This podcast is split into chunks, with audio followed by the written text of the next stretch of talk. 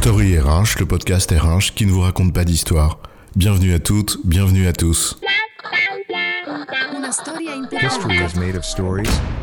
Dans cet épisode, nous allons parler de cahier des charges fonctionnel et surtout donner quelques conseils pour le rédiger.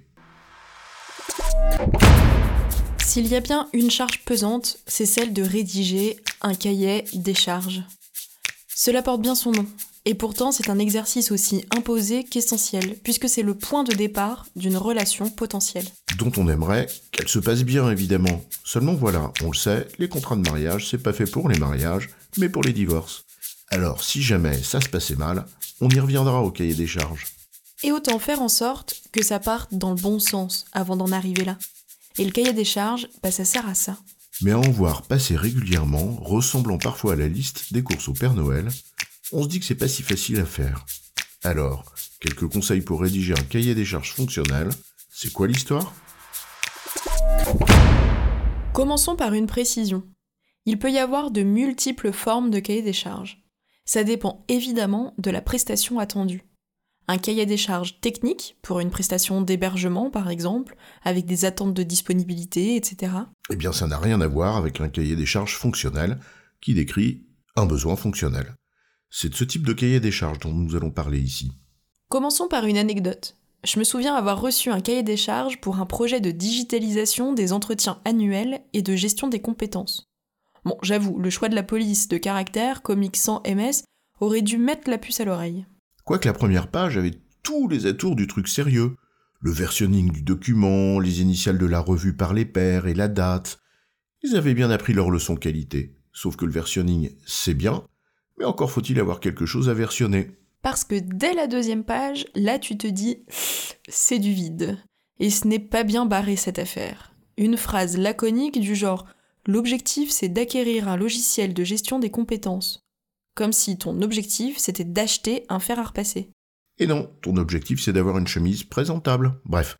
Et dans la foulée, brut de tout décoffrage, un paragraphe, deux descriptions de l'existant, et tiens-toi bien. Une copie d'écran des champs de la base de données Access qu'ils utilisent. Bon, on arrête les frais, pas la peine de lire la suite.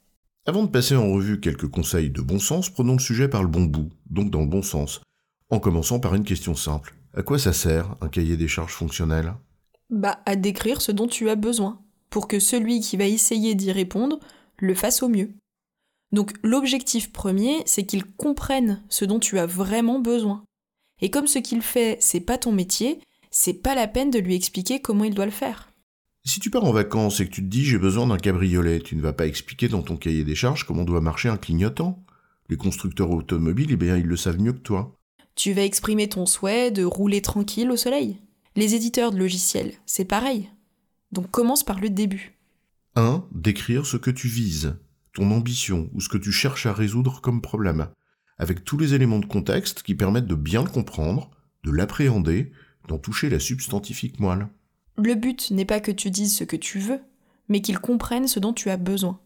Donc évite ton jargonnage interne, décris ton entreprise, la place qui prend le projet, ce qu'on attend, l'existant qui peut permettre de mieux cerner l'ambition, les ressources disponibles, les utilisateurs ciblés, etc. Au besoin, fournis la cartographie applicative de ton SIRH pour qu'on s'y repère, pour identifier ce avec quoi ça va échanger ou pas, etc et tu spécifieras les détails plus loin dans les contraintes et caractéristiques plus détaillées de ton projet. 2. Après, tu dois décrire ton besoin. Les fameuses charges, le fonctionnel, ce que tu veux qu'on te délivre. Or là, tu dois comprendre plusieurs choses. La première, c'est que tu t'adresses à des éditeurs qui partent d'une solution existante, plus ou moins customisable. C'est pas du développement à façon. Donc c'est pas la peine de décrire le moindre détail de comment ça doit faire tel ou tel truc mais bien le résultat dont tu as besoin. Ça ne sert à rien d'expliquer que tu veux que quand on clique ici, ça ouvre un pop-up qui fait ci ou ça. Tu ne conçois pas une application informatique. Tu décris un besoin. Tu diras par exemple plutôt que tu attends la possibilité de sélectionner une compétence du référentiel à partir de la fiche de poste. Et ça te fait une ligne dans ton fichier de suivi pour la recette quand tu seras livré. La seconde chose que tu dois avoir en tête, c'est que celui qui répond a peut-être plusieurs manières de répondre à un même besoin, et que normalement, il connaît le potentiel de son outil. C'est donc essentiel qu'il comprenne ce que tu veux pouvoir faire et surtout pourquoi. Parce qu'il peut avoir une idée sur la manière de traiter autrement ton besoin que ce que tu as imaginé, et c'est peut-être un meilleur compromis in fine. Un troisième point sur cette étape de description de ce dont tu as besoin, n'hésite pas à illustrer, à détailler. Le détail des référentiels utilisés, la cartographie et les flux d'informations nécessaires. Fournis ton formulaire actuel, décris les processus et qui fait quoi, à chaque étape. Sois précis dans la description des rôles et des habilitations attendues, ton organisation, les référentiels que tu utilises, etc.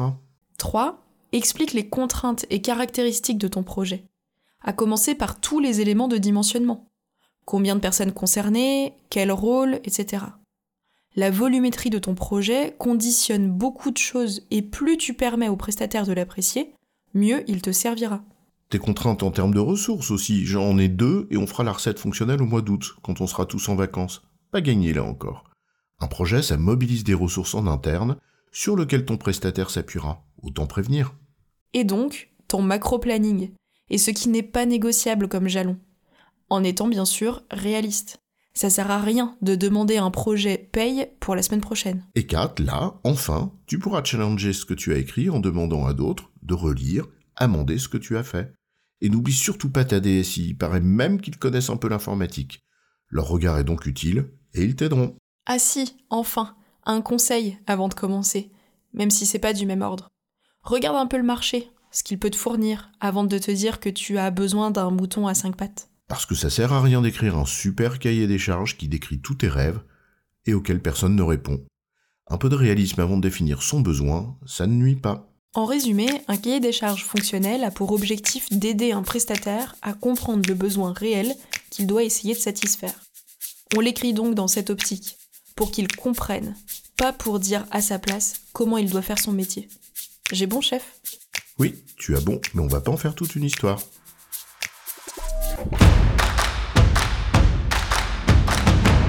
Story le podcast RH qui ne vous raconte pas d'histoire. Retrouvez tous les épisodes sur storyrh.fr.